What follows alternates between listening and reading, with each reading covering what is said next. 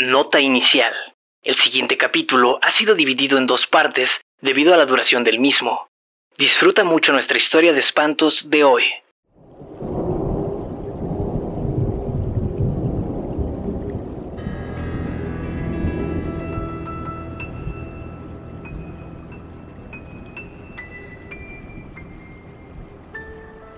Eso, de Stephen King. Quinta parte. El rito de Chut. No ha de hacerse. Las goteras han podrido el telón. La trama está deshecha. Libra la carne de la máquina. No construyas más puentes. ¿Por qué aire volarás para unir los continentes? Deja que las palabras caigan de cualquier manera, para que puedan tropezar de improviso con el amor. Será un reconocimiento extraordinario. Quieren rescatar demasiado. La inundación ha hecho su obra. William Carlos Williams. Patterson. Mira y recuerda, mira esta tierra, lejos, lejos a través de las fábricas y de la hierba. Seguramente, seguramente te dejarán pasar. Habla entonces e interroga al barro y a los bosques. ¿Qué oyes? ¿Cuál es la orden de la tierra? La tierra está ocupada. Este no es tu hogar. Carl Shapiro, Travelogue for Exiles. Décimo noveno. En las vigilias de la noche. 1. Biblioteca Pública de Derry, una 15 horas. Cuando Ben Hanscom terminó la historia de los balines de plata, los otros quisieron seguir hablando, pero Mike les dijo que debían dormir. Por hoy ya han tenido bastante, dijo. Pero era Mike el que parecía exhausto. Su rostro estaba ojeroso. Beverly tuvo la impresión de que se sentía físicamente mal. Pero no hemos terminado, dijo Eddie. Y el resto aún no recuerdo. Mike tiene razón, replicó Bill. Ya lo recordaremos. O no recordaremos nada. Creo que sí. Y ya hemos recordado todo lo que hacía falta. O todo lo que nos conviene, sugirió Richie. Mike asintió. Mañana volveremos a reunirnos. Echó un vistazo al reloj. Es decir, hoy, más tarde. ¿Aquí? preguntó Beverly. Mike negó lentamente con la cabeza. Sugiero que nos reunamos en Kansas Street, donde Bill solía esconder la bicicleta. Iremos a los Barrens, dijo Eddie, y de pronto se estremeció. Mike volvió a sentir. Hubo un momento de silencio mientras todos se miraban. Luego, Bill se levantó. Los otros lo imitaron.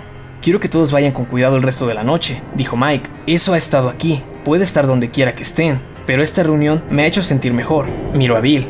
Aún creo que se puede hacer. ¿Y tú, Bill? Sí, yo también pienso que se puede. Y eso también ha de saberlo, agregó Mike.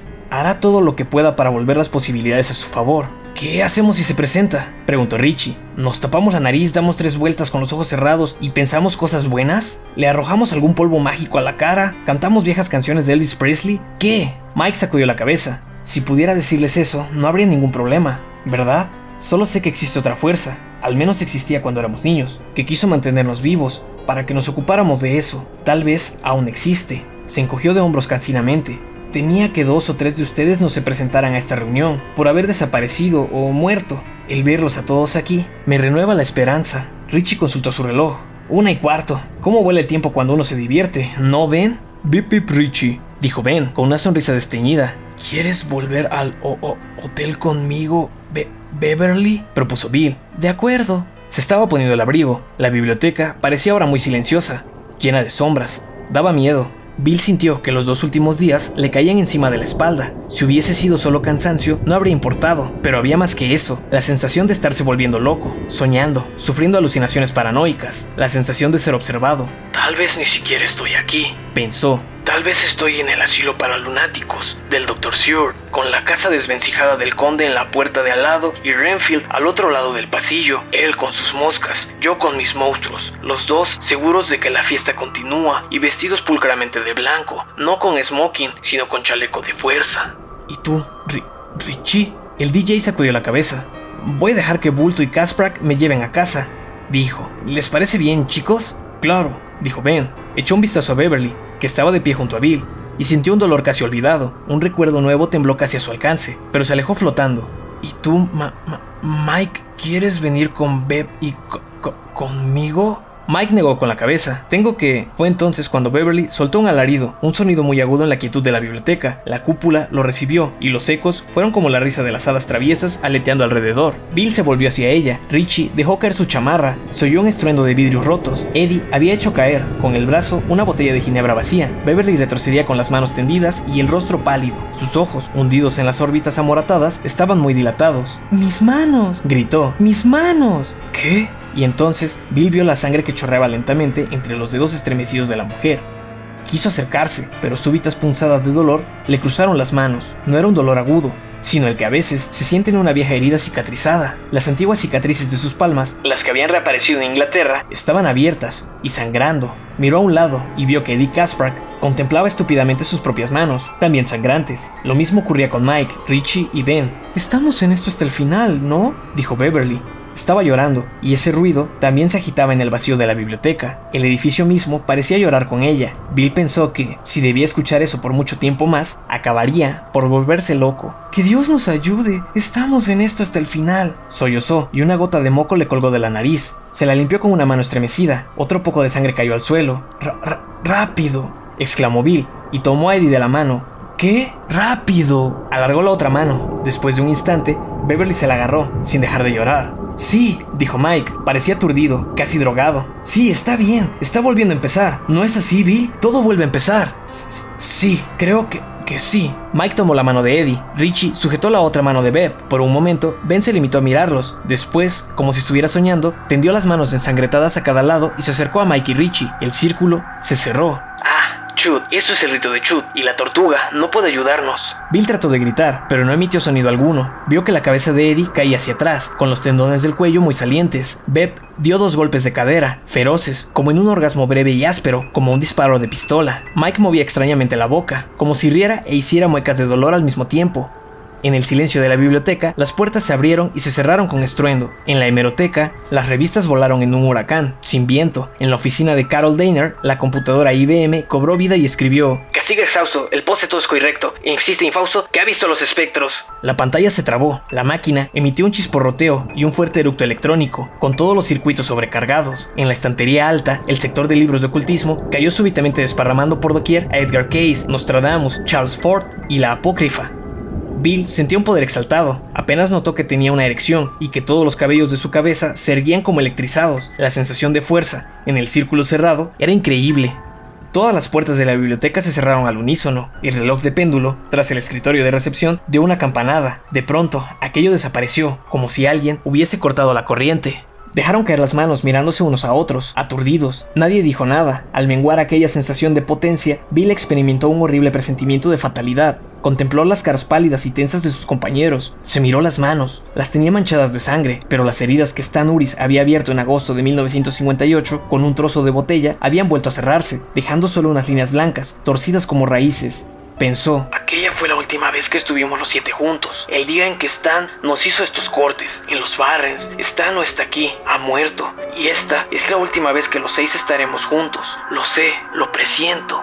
Beverly se apretaba contra él, temblando. Bill la rodeó con un brazo. Todos lo miraban, con ojos enormes y brillantes en la penumbra. La mesa larga a la que se habían sentado, sembrada de botellas vacías, copas y ceniceros desbordantes, era un islote de luz. Basta ya, dijo Bill con voz ronca. Suficiente por una noche. Dejaremos el baile de gala para otro día. Me he acordado, dijo Beverly. Levantó hacia Bill sus ojos enormes, sus mejillas pálidas y mojadas. Me he acordado de todo, de cuando mi padre descubrió que jugaba con ustedes, de la huida, de Bowers, Chris y Hoggins, de cómo corrí, el túnel, los pájaros, eso. Lo recuerdo todo. Sí, dijo Richie. Yo también. Eddie asintió. La estación de bombeo. ¿Y qué, Eddie? Dijo Bill. Vayan a acostarse, recomendó Mike. Descansen un poco. Es tarde. Ven con nosotros, Mike, sugirió Beverly. No, tengo que cerrar y debo anotar algunas cosas. La minuta de esta reunión, podríamos decir. No tardaré mucho. Adelántense. Avanzaron hacia la puerta sin decir nada. Bill y Beverly estaban juntos. Los seguían Eddie, Richie y Ben. Bill sostuvo la puerta para que ella pasara, y ella le dio las gracias con un murmullo. Al verla salir a los amplios escalones de granito, Bill la vio muy joven, vulnerable. Cobró súbita conciencia de que se estaba enamorando otra vez de ella. Trató de pensar en Odra, pero su mujer parecía algo muy remoto. En ese momento estaría durmiendo en la casa de Fleet, mientras salía el sol y el lechero iniciaba su ronda. El cielo de Derry había vuelto a nublarse. Una niebla baja cubría la calle desierta en gruesas bandas. El centro cívico, estrecho, alto, victoriano, cavilaba en medio de la oscuridad. Bill pensó, y aquello que caminaba en el centro cívico caminaba solo. Tuvo que ahogar una risita descabellada. Los pasos parecían demasiado perceptibles. La mano de Beverly tocó la suya y Bill la tomó, agradecido. Todo empezó antes de que estuviéramos preparados, dijo ella. ¿Crees que alguna vez habríamos estado pre pre preparados? Tú sí, Gran Bill. El contacto de su mano le resultó, de pronto, necesario y maravilloso. Se preguntó cómo sería tocarle los pechos por segunda vez en su vida y sospechó que pronto lo sabría, antes de que terminase aquella larga noche, ahora más plenos, maduros, y su mano encontraría bello al abarcar la curva de su monte de Venus. Te amaba, Beverly. Pensó. Te amo. Ben te amaba. Te ama. Te amábamos en aquel entonces. Te amamos también ahora. Mejor así porque todo está empezando y no hay modo de escapar. Miró hacia atrás y vio que la biblioteca estaba a media manzana de distancia. Richie y Eddie se encontraban en el escalón de arriba. Ben, al pie de la escalinata, lo seguía con la vista. Tenía las manos en los bolsillos y los hombros caídos. Visto por la lente móvil de la neblina baja, se le podría tomar otra vez por un niño de 11 años. De haber podido enviar un pensamiento a Ben, Bill le habría enviado este. No importa, Ben. Lo que importa es el amor, el cariño, siempre el deseo, nunca el tiempo. Tal vez es lo único que podemos llevarnos cuando salimos del azul del cielo para entrar en la negrura. Es un frío consuelo, tal vez, pero mejor que nada. Mi padre se enteró, dijo Beverly, de pronto. Un día vino al club de los Barrens y lo sabía. ¿Nunca te conté lo que solía decirme cuando se enfadaba? ¿Qué? Me preocupas, baby. Eso era lo que solía decir. Me preocupas mucho. Se echó a reír, pero temblaba. Creo que quería hacerme daño, Bill. Es decir, otras veces me había lastimado, pero esa vez era distinto. Estaba... Bueno, en muchos sentidos era como un extraño. Yo lo quería, lo quería mucho, pero... Lo miró. Tal vez deseaba que él lo dijese en su lugar. Bill no lo hizo. Era algo que ella debía pronunciar por sí misma, tarde o temprano. Las mentiras y los autoengaños se habían convertido en un lastre que ya no podían permitirse. También lo odiaba, dijo. Su mano tiró convulsivamente de la de Bill por un largo instante. Nunca se lo dije a nadie. Creía que Dios me enviaría un rayo si alguna vez lo decía. Dilo otra vez entonces. No, yo... Anda, dolerá. pero creo que ya ha supurado por mucho tiempo ahí dentro. Dilo. Odiaba a mi padre, dijo ella, y empezó a sollozar. Lo odiaba, le tenía miedo, Nunca pude ser tan buena como para conformarlo y lo odiaba, de veras, pero también lo amaba. Bill se detuvo y la abrazó con fuerza. Beverly lo rodeó con brazos de pánico. Las lágrimas le humedecieron el cuello. Ese cuerpo era maduro y firme. Apartó un poco el torso para que ella no sintiera su erección, pero Beverly volvió a apretarse contra él. Habíamos pasado la mañana allá abajo, dijo, jugando a atraparnos o algo así, algo inocente. Ni siquiera habíamos hablado de eso aquel día, al menos hasta entonces. Todos los días lo mencionábamos en algún momento. ¿Te acuerdas?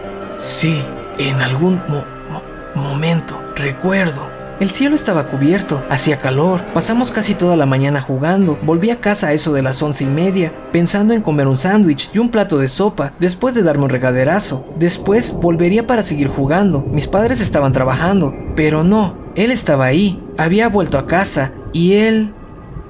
2. La arrojó al otro lado de la habitación antes de que ella hubiese entrado del todo.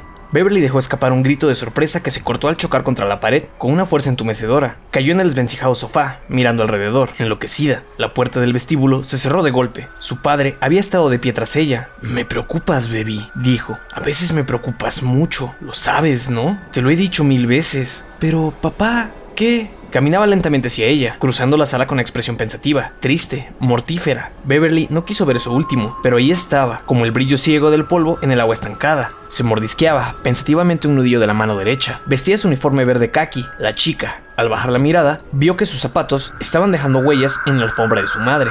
Tendré que sacar la aspiradora. Pensó. Y limpiar eso, si él me deja en condiciones de limpiar. Sí. Era lodo, lodo negro. La mente de Baby se desvió de un modo alarmante. Había estado en los Barrens, con Bill, Richie, Eddie y los otros. Allá, en los Barrens, el lodo era negro y viscoso, como el que su padre tenía en los zapatos, en ese lugar pantanoso donde crecían las cañas que Richie llamaba bambús. Cuando soplaba viento, las cañas repiqueteaban con un sonido hueco, como de. ¿Era posible que su padre hubiera estado en los Barrens? ¿Que su padre... ¡Wack! La mano el hombre se disparó hacia abajo y le golpeó en plena cara. Su cabeza volvió a golpear contra la pared. El padre enganchó los pulgares en el cinturón y la miró con una extraña curiosidad distante. Ella sintió que un hilito de sangre le corría, caliente, desde la comisura izquierda del labio inferior. Te he visto crecer, dijo él. Beverly se quedó esperando, pero por el momento eso parecía todo. ¿De qué me hablas, papá? preguntó en voz baja y estremecida. Si me mientes, baby, te mataré a golpes. Y ella notó, con horror, que él no la miraba. Miraba el cuadro de Curry Ives colgando sobre su cabeza, por encima del sofá. Su mente volvió a dar un horrible resbalón hacia un lado. Se vio a los cuatro años, sentada en la tina, con su barquito de plástico azul y su jabón Popeye. El padre, tan grande, tan querido, estaba de rodillas a su lado, vestido con camiseta y pantalones grises. Tenía una esponja en una mano y un vaso de refresco de naranja en la otra. Le enjabonaba, diciendo, a ver esas orejas, baby, que mamá necesita papas para la cena. Y Beverly oyó reír a su pequeña yo, que miraba aquella cara algo encanecida, como si fuera eterna.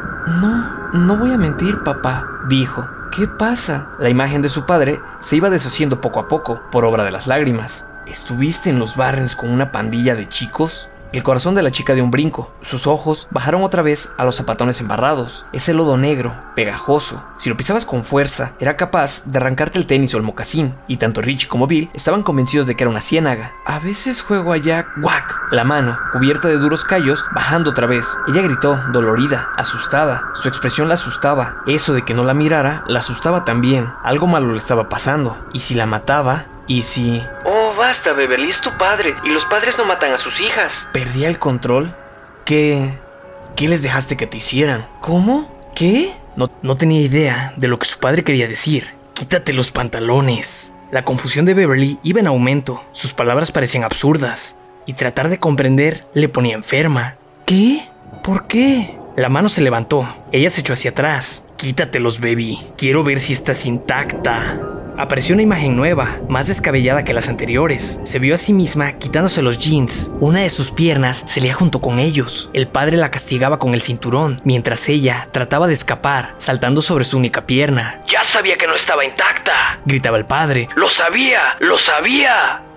Papá, no sé qué. La mano bajó, pero esa vez no para darle una bofetada, sino para sujetarla. Le aferró el hombro, con furia. Ella gritó. El padre la levantó de un tirón y, por primera vez, la miró directamente a los ojos. Beverly volvió a gritar a causa de lo que se veía en esas pupilas. Nada.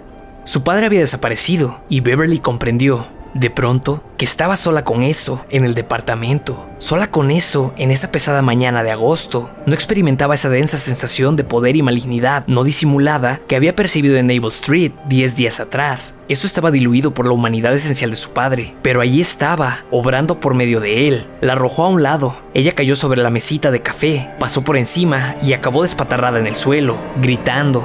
Así es como ocurre todo. Pensó. Se lo diré a Bill para que lo comprenda. Eso está por todas partes. En Derry se limita. se limita a llenar los lugares vacíos. Rodó sobre sí. Su padre caminaba hacia ella. Se deslizó sobre la parte trasera de los jeans, con el pelo en los ojos, para escapar. Sé que has estado allá abajo. Me lo dijeron. No lo quise creer. No podía creer que mi baby anduviera por ahí con una pandilla de chicos. Pero esta mañana te vi con mis propios ojos. Mi baby con una pandilla de chicos. 12 años aún no cumplidos y ya anda con una pandilla de chicos. Esa última idea pareció provocarle una nueva cólera, que tembló en él como una corriente eléctrica. ¡12 años no cumplidos! gritó, asestándole un puntapié en el muslo que la hizo aullar. Cerró las mandíbulas sobre el hecho, el concepto, lo que fuera, como el perro hambriento cierra los dientes sobre un trozo de carne. ¡12 años no cumplidos! ¡12 años no cumplidos! Pateó otra vez. Beverly escapó a rastras. Por entonces habían llegado a la zona de la cocina y su pisotón dio contra los armarios haciendo tintinear las cacerolas. No huyas de mí, baby, dijo. No te conviene, será peor para ti. Créeme, créele a tu padre. Esto es grave. Eso de andar con varones, dejar que te hagan sabe Dios qué, con 12 años no cumplidos, eso sí es grave. Dios lo sabe. La sujetó con fuerza y la levantó de un jalón. Eres una niña bonita y hay muchos vándalos dispuestos a propasarse con una niña bonita y muchas niñas bonitas dispuestas a dejarse hacer. ¿Ya te has revolcado con esos chicos, baby? Por fin, ella comprendió lo que eso había puesto en la cabeza de su padre, pero parte de ella sabía que la idea había estado ahí desde un principio. Eso no hacía sino utilizar las herramientas disponibles.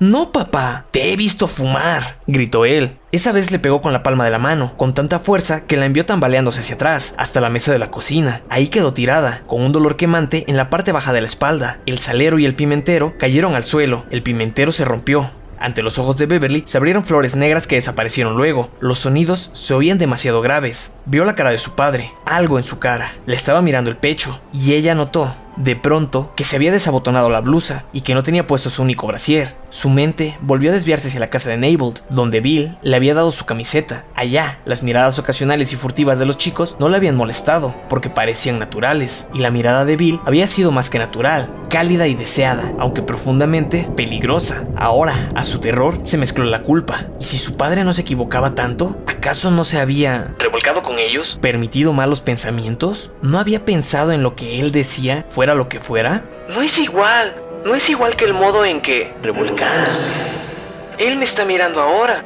No es igual. Se abrochó la blusa. Baby. No hacemos más que jugar, papá. Eso es todo. Jugamos. No. No hacemos nada como... Nada malo. No.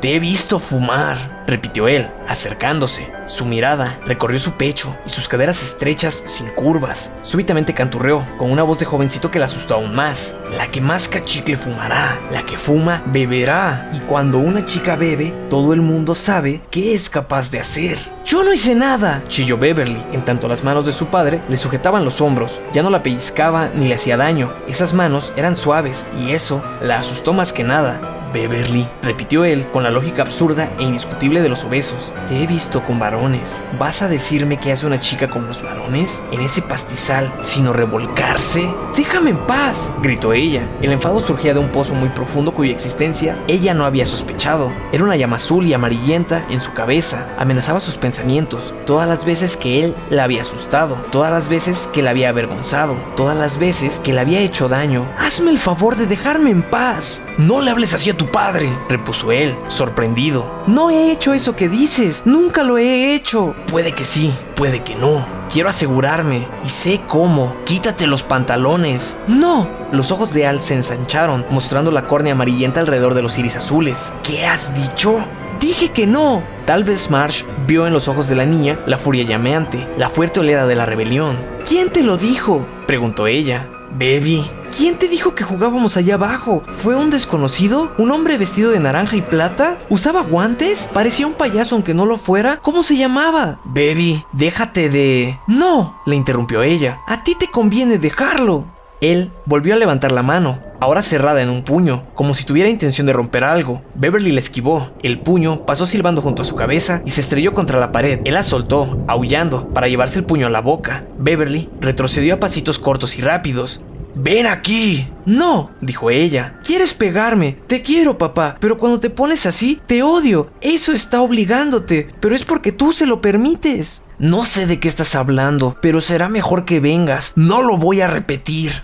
No, repitió ella, volviendo a llorar. No hagas que vaya a buscarte, baby, o lo lamentarás. Ven aquí. Dime quién te fue con ese cuento. Entonces iré. El padre saltó hacia ella, con agilidad felina, a tal punto que, si bien ella estaba esperando algo así, estuvo a punto de dejarse atrapar. Buscó a tientas la perilla de la puerta, la abrió apenas lo suficiente para pasar, y corrió por el vestíbulo hacia la puerta de entrada en una pesadilla de pánico, tal como huiría de la señora Kirsch 27 años después. Detrás de ella, Al Marsh se estrelló contra la puerta, cerrándola de un golpe que la partió por el medio. ¡Vuelve aquí inmediatamente, baby! aulló, abriendo la puerta de un jalón. La entrada principal estaba con cerrojo, porque ella había entrado por la trasera. Una de sus manos temblorosas manipuló el cerrojo mientras la otra tiraba inútilmente de la perilla. Atrás, el padre volvió a aullar como... Quítate esos pantalones. Te estuviste revolcando. Un animal. Ella corrió el cerrojo y logró, por fin, abrir la puerta principal. El aliento ardoroso bombeaba en su garganta. Al mirar sobre el hombro, lo vio justo atrás, alargando la mano para apresarla. Sonriente, gesticulante, sus dientes de caballo eran una trampa para osos. Beverly huyó por la puerta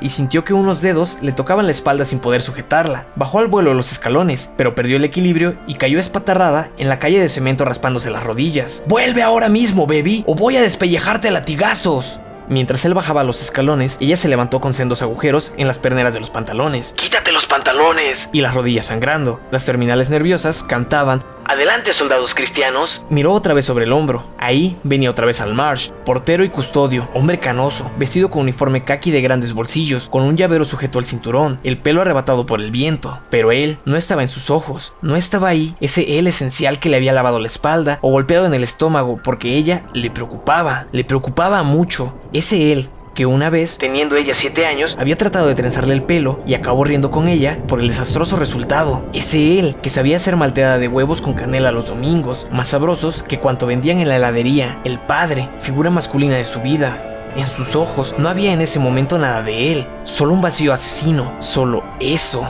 Beverly corrió, huía de eso. El señor Pascuale alzó la vista, sorprendido, dejando de regar su escuálido pasto y de escuchar el partido de los Red Sox transmitido por su transistor desde el pórtico. Los chicos Sinnerman se apartaron del viejo Hudson Hornet que habían comprado por 25 dólares y que habían lavado casi todos los días. Uno de ellos sostenía la manguera, el otro un balde de agua espumosa. Ambos estaban boquiabiertos. La señora Denton miró desde su ventana del primer piso, con un vestidito y el resto de la ropa para coser en el regazo, la boca llena de alfileres. El pequeño Lars Teraminus apartó rápidamente su camioncito de la calle y se refugió en el pasto moribundo de Boqui Pascuale, asustado al ver que Baby, la misma que había pasado toda una mañana enseñándole a atarse los tenis, pasaba como un rayo gritando, con los ojos dilatados. Un momento después pasó el padre, aullando. Lars, que por entonces tenía 3 años y que moriría 12 años después en un accidente de motocicleta, vio en la cara del señor Marsh algo terrible e inhumano. Tuvo pesadillas durante tres semanas. Veía al señor Marsh convertido en araña dentro de su ropa.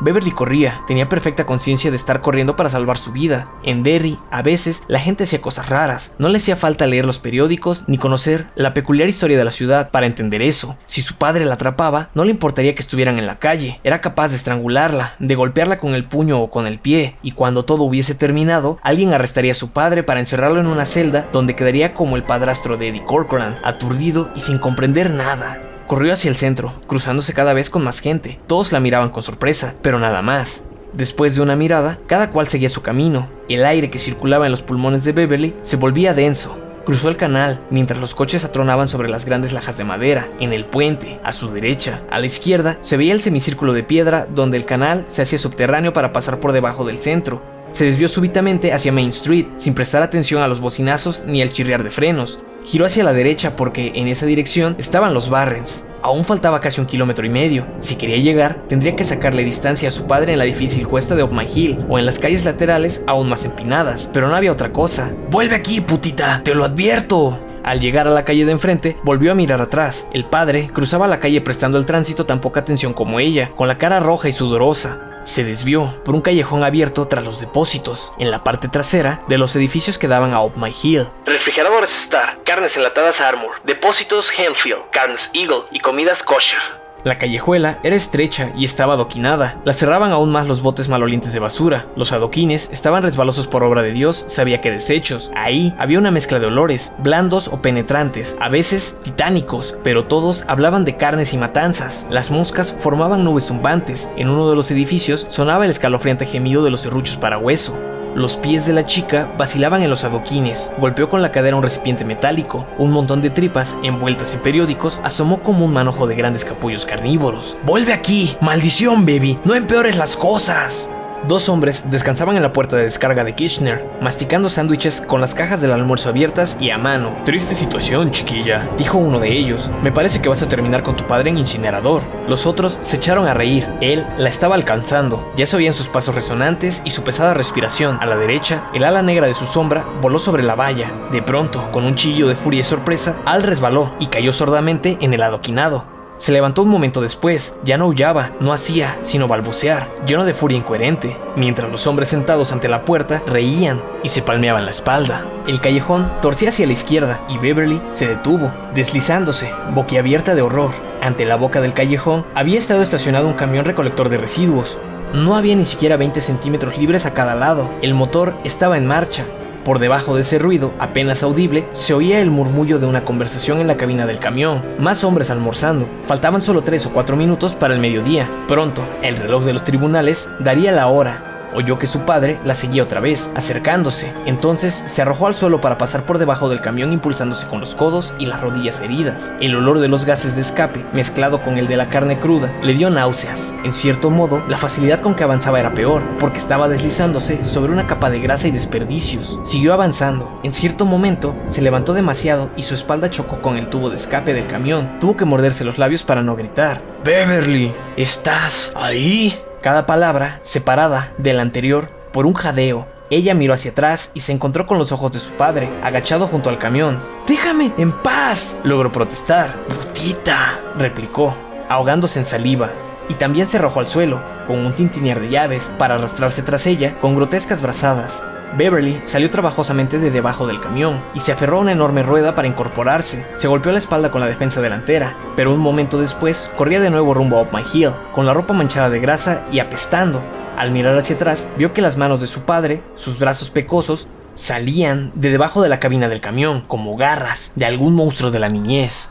A toda prisa, casi sin pensar, Beverly se arrojó por el espacio abierto entre el depósito Feldman y el anexo de Tracker Hermanos. Ese pasaje, demasiado estrecho para merecer el nombre de callejón, estaba lleno de cajones rotos, hierbas, girasoles y más basura, por supuesto. Beverly se zambulló tras un montón de cajones y permaneció ahí, agazapada. Poco después, vio que su padre pasaba por la boca del pasaje, subiendo la colina. Se levantó y corrió hacia el otro extremo del pasaje, donde había un alambrado. Trepó por ahí como un mono y bajó por el otro lado. Ahora estaba en terrenos del seminario teológico de corrió por el pulcro césped trasero y dio la vuelta al edificio. Alguien dentro estaba tocando en el órgano una pieza clásica. Las notas parecían grabar en el aire quieto su agradable calma. Entre el seminario y Kansas Street había un arbusto alto. Beverly miró a través de él y vio a su padre al otro lado de la calle, jadeante, con manchas de sudor oscureciéndole la camisa bajo los brazos. Miraba en derredor, con los brazos en jarra, el llavero chisporroteaba bajo el sol. Beverly lo observó, también jadeante, con el corazón latiéndole en la garganta. Tenía sed y lasqueaba el hedor que despedía.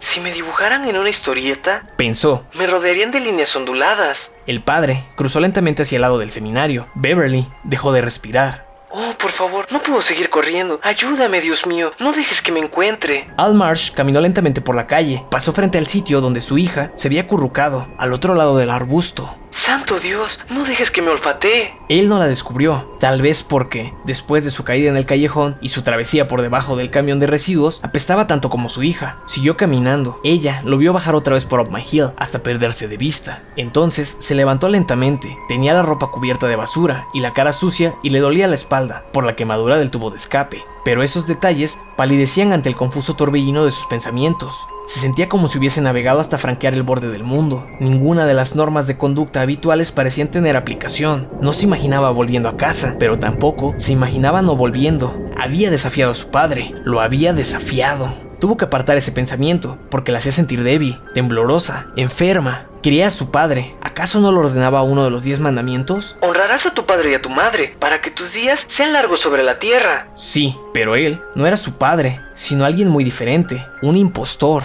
Eso. ¿A los otros les estaría ocurriendo lo mismo o algo parecido? Tenía que avisarles, los perdedores le habían hecho daño y en ese momento tal vez eso tomaba medidas para asegurarse de que no se repitiera. Y en realidad, ¿a qué otro lugar podría ir? No tenía otros amigos. Bill sabría qué hacer, Bill le diría qué hacer, Bill le llenaría el ¿y ahora qué? Se detuvo ahí, donde el sendero del seminario se unía a la calle de Kansas, para espiar al otro lado del arbusto. Su padre había desaparecido, giró a la derecha y echó a andar por Kansas hacia los Barrens. Probablemente ninguno de ellos estaría ahí, sino en casa, almorzando, pero volverían. Mientras tanto, ella podría bajar a la casita del club, tan fresca, y tratar de dormirse. Dejaría abierto el ventanuco para tener un poco de luz y tal vez hasta podría dormir. Su cuerpo cansado y su mente tensa se aferraron a la idea. Sí, dormir, eso le haría bien. Dejó atrás el último grupo de casas y se internó en los Barrens, donde, por increíble que pareciera, había estado su padre, acechando, espiando. No yo, por cierto, paso alguno detrás de ella. Aquellos vándalos estaban tomando todas las precauciones necesarias para no hacer ruido. Más de una vez habían perdido la carrera y no pensaban perderla otra vez. Se acercaban a ella más y más, con suave andar de gato. Belch y Víctor sonreían, pero la cara de Henry estaba un tiempo vacua y seria. Su pelo revuelto delataba su desaliño. Sus ojos estaban tan descentrados como los de Al Marsh en el departamento. Mantenía un dedo sucio apretado contra los labios, en un gesto de silencio. La distancia entre ellos y Beverly se redujo de 25 metros a 15, a 9. Durante todo aquel verano, Henry había estado balanceándose al borde de un abismo mental, caminando por un puente cada vez más estrecho, el día en que había permitido que Patrick Hoxter lo acariciara, ese puente se había reducido a una cuerda tensa. Esa mañana, la cuerda se había roto. Al salir al patio, sin más ropa que los raídos calzoncillos amarillentos, había mirado el cielo. Ahí estaba aún el espectro de la luna. Ante sus ojos, la luna se había convertido súbitamente en una cara esquelética y sonriente. Henry cayó de rodillas ante esa cara, exaltado de terror y júbilo. De la luna surgían voces fantasmales. Las voces cambiaban, a veces parecían fundirse en un suave parloteo, apenas comprensible. Pero él presintió la verdad. Todas esas voces eran una sola voz, una inteligencia y la voz le indicó que buscara a Belch y a Víctor, que estuviera con ellos en la esquina de Kansas y la avenida Costello al mediodía. La voz le dijo que entonces sabría cómo actuar. Y ahí venía la pequeña zorra. Esperó oír la voz que debía decirle cómo actuar a continuación. La respuesta llegó mientras los tres continuaban cortando distancias, pero la voz ya no llegaba desde la luna. Surgía de la alcantarilla, junto a la cual estaban pasando. Era baja, pero bien audible. Belch y Víctor echaron un vistazo hacia la reja, aturdidos, casi hipnotizados. Después volvieron a clavar los ojos en Beverly. ¡Mátala! Decía la voz de la cloaca. Henry Bowers metió la mano en el bolsillo de sus jeans y sacó una navaja de unos 20 centímetros, con incrustaciones de falso marfil en los costados. Un pequeño botón cromado centellaba en un extremo de esa dudosa obra de arte. Henry lo pulsó. De la ranura saltó una hoja de 15 centímetros. El chico la hizo bailar en su mano y apretó el paso. Víctor y Belch, aún aturdidos, lo imitaron para no quedarse atrás. Beverly no oyó ruido alguno. No fue un ruido lo que le hizo girar la cabeza en el momento en que Henry Bowers se le acercaba, con las rodillas flexionadas y una sonrisa petrificada en la cara, silencioso como un indio. No, fue una simple sensación, demasiado clara, directa y poderosa como para negarla, la sensación de que... 3. Biblioteca Pública de Derry, 1.55.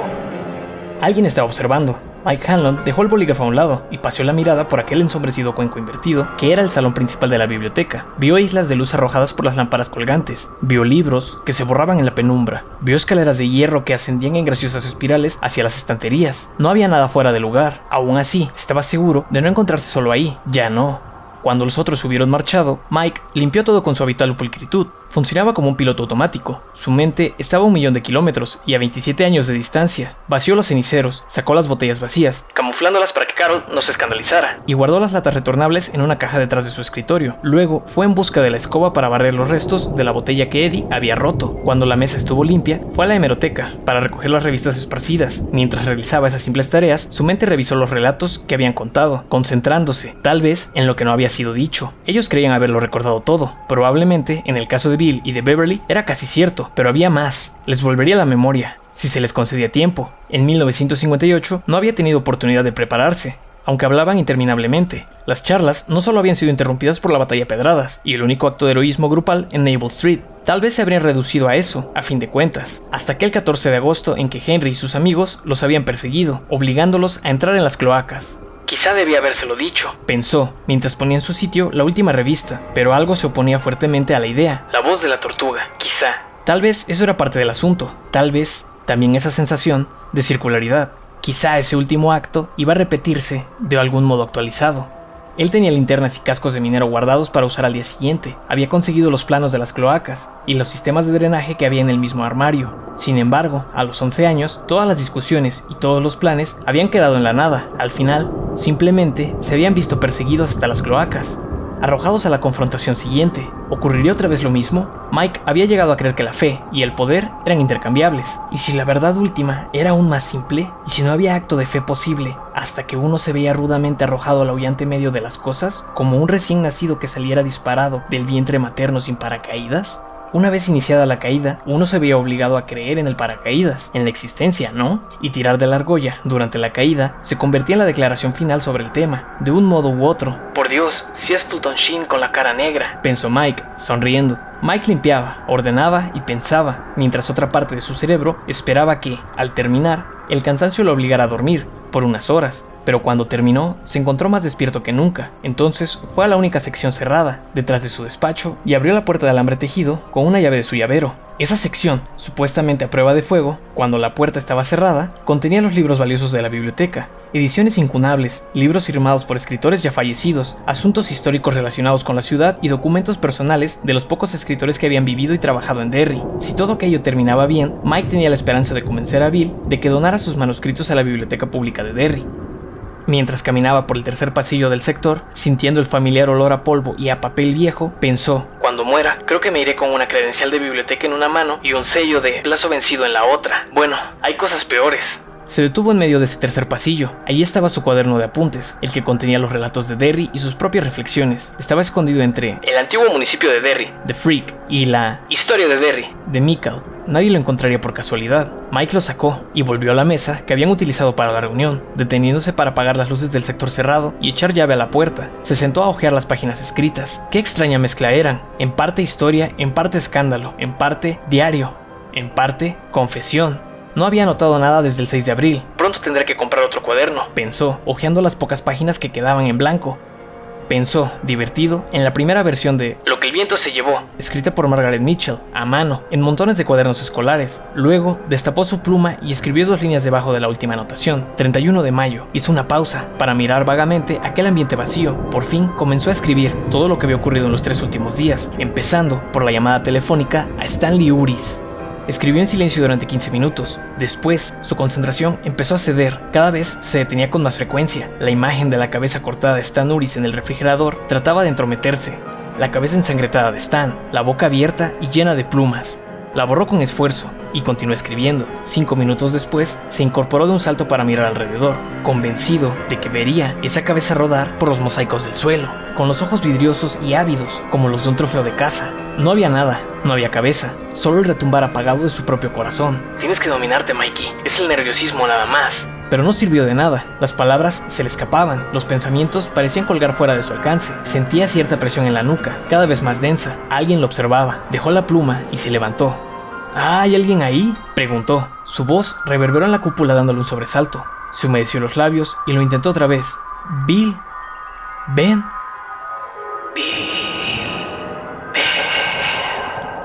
De pronto, Mike anheló estar en su casa, se llevaría el cuaderno. En el momento en que alargaba la mano para tomarlo, oyó un paso leve, deslizante. Levantó otra vez la mirada, charcos de luz, rodeados por lagunas de sombras, cada vez más hondas, nada más, al menos, nada que él pudiera ver. Esperó, con el corazón acelerado. El paso se dejó ir otra vez, y en ese momento logró localizarlo, en el pasillo vidriado que conectaba la biblioteca principal con la infantil. Ahí, alguien, algo, Moviéndose silenciosamente, Mike se acercó al escritorio de salida. La doble puerta que daba al pasillo estaba abierta, sujeta por cuñas de madera, y dejaba ver una parte del corredor. Distinguió algo que parecía un par de pies. Con súbito horror, se preguntó si Stan habría acudido a la cita. Después de todo, sí pensaba salir de entre las sombras, con su enciclopedia de pájaros en una mano, la cara blanca, los labios purpúreos, las muñecas abiertas. Al fin vine, diría Stan. Me costó un poco porque tuve que salir de un agujero en la tierra, pero vine. Soy otro paso. Mike vio entonces zapatos, sin lugar a dudas, zapatos y las piernas de unos jeans raídos. Las hilachas, de color azul desteñido, colgaban contra dos tobillos sin calcetines, y en la oscuridad, casi un metro ochenta por encima de sus tobillos, se veía un par de ojos centellantes. Mike buscó a tientas en la superficie del escritorio semicircular, sin apartar la vista de sus ojos. Sus dedos encontraron una caja pequeña, de madera, las tarjetas de los préstamos vencidos, otra cajita, con broches para papel y bandas elásticas. Se detuvieron en algo que era metálico y lo tomaron. Se trataba de un abrecartas en cuyo mango se leían las palabras Jesús redime, un endeble objeto que había llegado por correo enviado por la iglesia bautista para promover una recaudación de fondos. Hacía 15 años que Mike no iba a la iglesia, pero en memoria de su madre envió 5 dólares de los que no podía prescindir. Había tenido intenciones de tirar el abrecartas, pero ahí estaba, entre el desorden que reinaba en su lado del escritorio. La parte de Carol estaba siempre impecable. Lo tomó con fuerza y clavó la vista en el pasillo oscuro. Hubo otro paso y otro. Los jeans raídos estaban visibles hasta las rodillas y vio la silueta a la que correspondían, una silueta grande, corpulenta, de hombros redondeados. Había una sugerencia de pelo irregular. El perfil era simiesco. ¿Quién está ahí? La silueta se limitó a contemplarlo. Aunque todavía asustado, Mike había superado la debilitante idea de que pudiera ser Stan Uris, salido de la tumba, convocado por las cicatrices de sus manos, por algún extraño magnetismo que lo había traído como un zombie. Quienquiera que fuera, no era Stan Uris. Stan, en su edad adulta, había medido un metro setenta y dos. La silueta dio un paso más. La luz de la lámpara más próxima al pasillo cayó sobre las presillas de sus jeans. De pronto, Mike adivinó, antes de oírle hablar, adivinó. Hola, negro, dijo la silueta. ¿Has estado tirando piedras? ¿Quieres saber quién envenenó a tu maldito perro? La silueta dio otro paso y la luz reveló la cara de Henry Bowers, más gorda y flácida. La piel tenía un tono enfermizo, como de cebo. Las mejillas eran casi belfos colgantes, salpicados de barba crecida, en la que había casi tanto blanco como negro. Había tres líneas onduladas grabadas en la frente sobre las cejas pobladas. Otras líneas formaban paréntesis en las comisuras de los labios gruesos. Los ojos, pequeños y perversos entre la piel amoratada, estaban inyectados de sangre, y no había sentimientos en ellos. Aquella cara correspondía a un hombre empujado a una vejez prematura, un hombre de 38 años que iba a cumplir 73, pero era también la cara de un chico de 12. Su ropa todavía tenía las manchas verdes de los donde se había escondido durante el día. ¿No piensas saludar, negro? Hola, Henry. A Mike se le ocurrió que llevaba dos días sin escuchar el radio, sin leer siquiera los periódicos que constituían todo un rito en su vida. Habían estado pasando demasiadas cosas, estaba muy ocupado, por desgracia. Henry salió del corredor y permaneció inmóvil, mirando a Mike con sus ojillos de cerdo. Sus labios se abrieron en una sonrisa indescriptible, revelando los dientes cariados típicos de la parte boscosa de Maine. Voces, dijo. ¿Alguna vez oyes voces, negro? ¿Qué voces son esas, Henry? Mike puso las manos a la espalda, como un escolar a punto de recibir la lección, y pasó al abrecartas de la mano izquierda a la derecha. El reloj de péndulo, donado por Horst Müller en 1923, marcó solemnes segundos en el suave estanque del silencio. De la luna, dijo Henry. Se llevó una mano al bolsillo. Vienen de la luna. Muchas voces. Hizo una pausa y frunció ligeramente el ceño, sacudiendo la cabeza. Son muchas, pero en realidad solo una. La voz de eso. ¿Viste a eso, Henry? Sí, dijo Henry. Frankenstein le arrancó la cabeza a Víctor. Provocó mucho ruido. Parecía un cierre gigantesco. Después fue en busca de Belch. Belch le hizo frente. ¿Sí?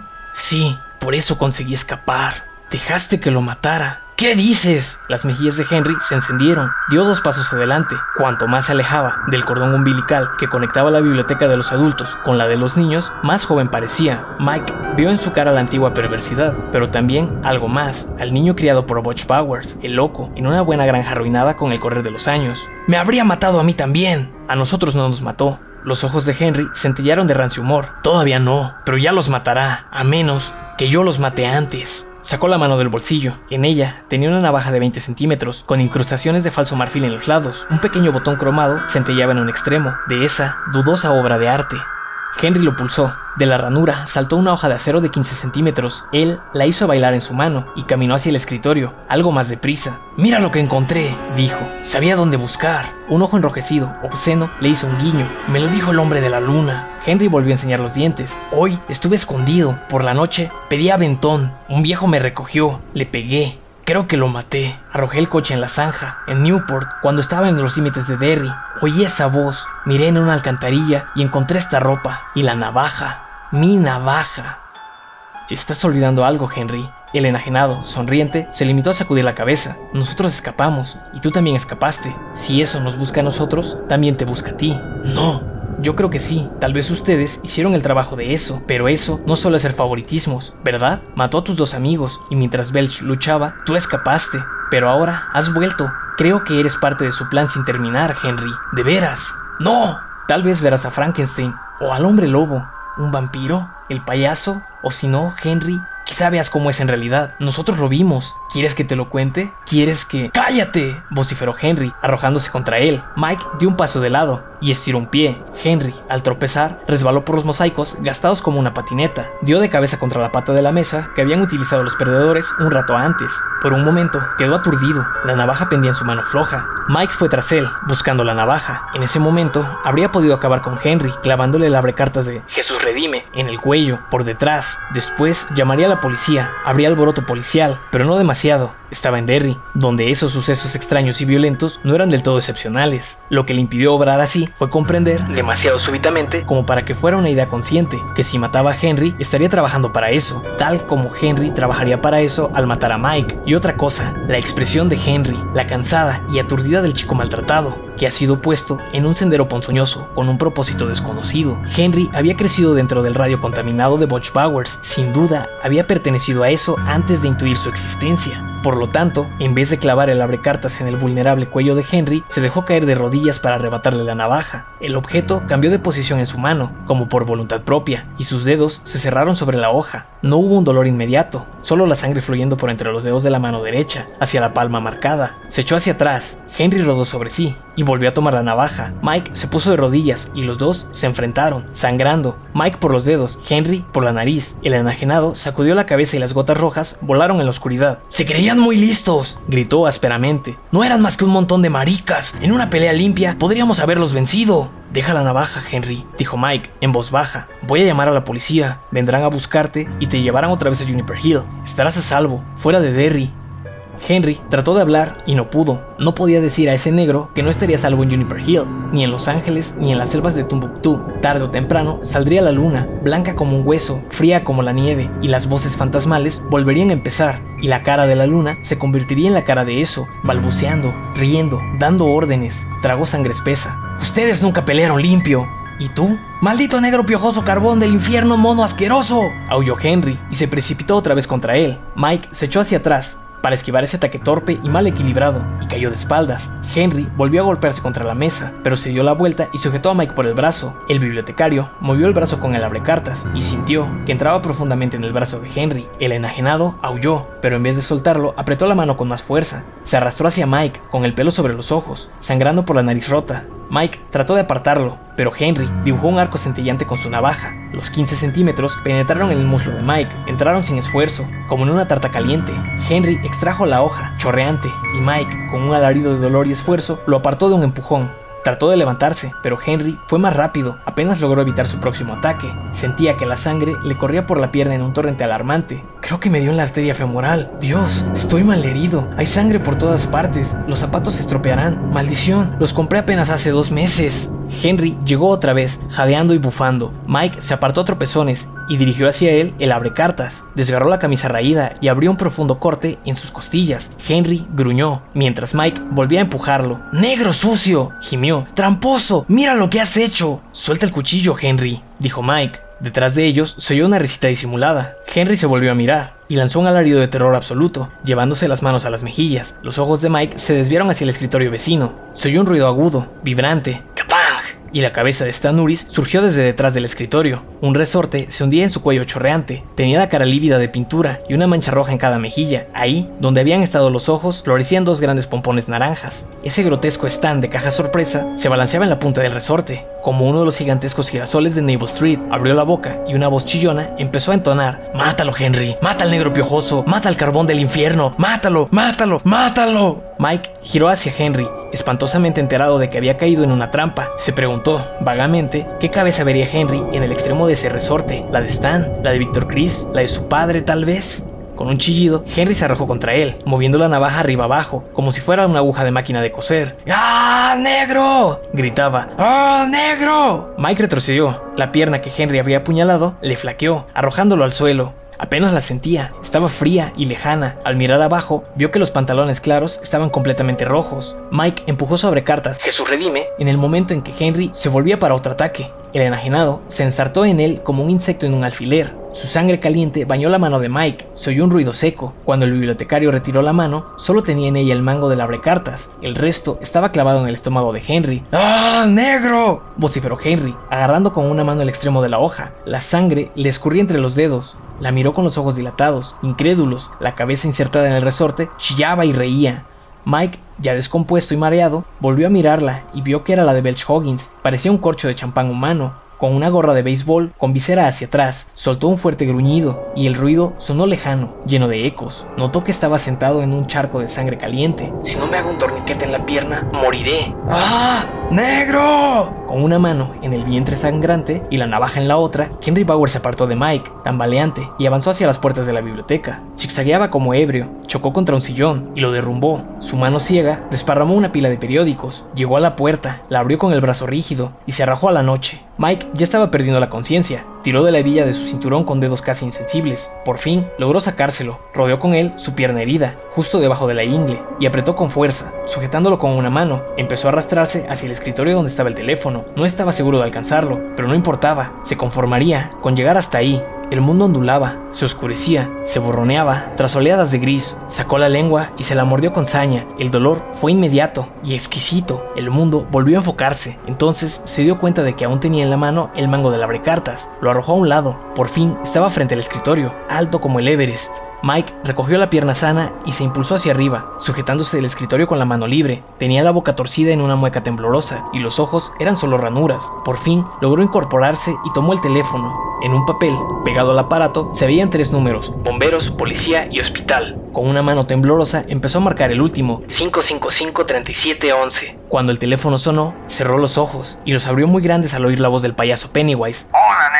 Chilló Pennywise. Una carcajada aguda perforó el oído de Mike. ¿Qué haces? ¿Cómo te va? ¿Estás muerto, no? ¿Quieres un globo, Mike? ¿Un globo? ¿Cómo te va? ¡Hola! Los ojos de Mike se volvieron hacia el reloj de péndulo, el reloj de los Mueller. No le sorprendió ver ahí la cara de su padre, gris, estragada por el cáncer. Tenía los ojos en blanco. De pronto, el padre sacó la lengua y el reloj empezó a dar la hora. Mike perdió su sostén, se balanceó por un momento sobre la pierna sana y volvió a caer. El teléfono se balanceaba ante él, en el extremo del cable. Hola, tío Tom. Gritaba alegremente Pennywise por el auricular. Aquí el rey de los peces, por lo menos el rey de los peces de Derry, y eso no se puede negar. Si hay alguien ahí, suplicó Mike. Una voz real detrás de la que oigo. Por favor, ayúdeme. Me llamo Michael Hanlon y me encuentro en la biblioteca pública de Derry. Me estoy desangrando. Si hay alguien ahí, no puedo oír. No se me permite oír. Si hay alguien ahí, por favor, dese prisa. Quedó tendido de lado, con las piernas recogidas en posición fetal. Dio dos vueltas al cinturón alrededor de la mano derecha y se concentró en mantenerlo apretado, mientras el mundo derivaba en esas algodonosas nubes de gris. Hola, ¿cómo te va? Chilló Pennywise por el teléfono. ¿Cómo te va, negro piojoso? Hola. 4.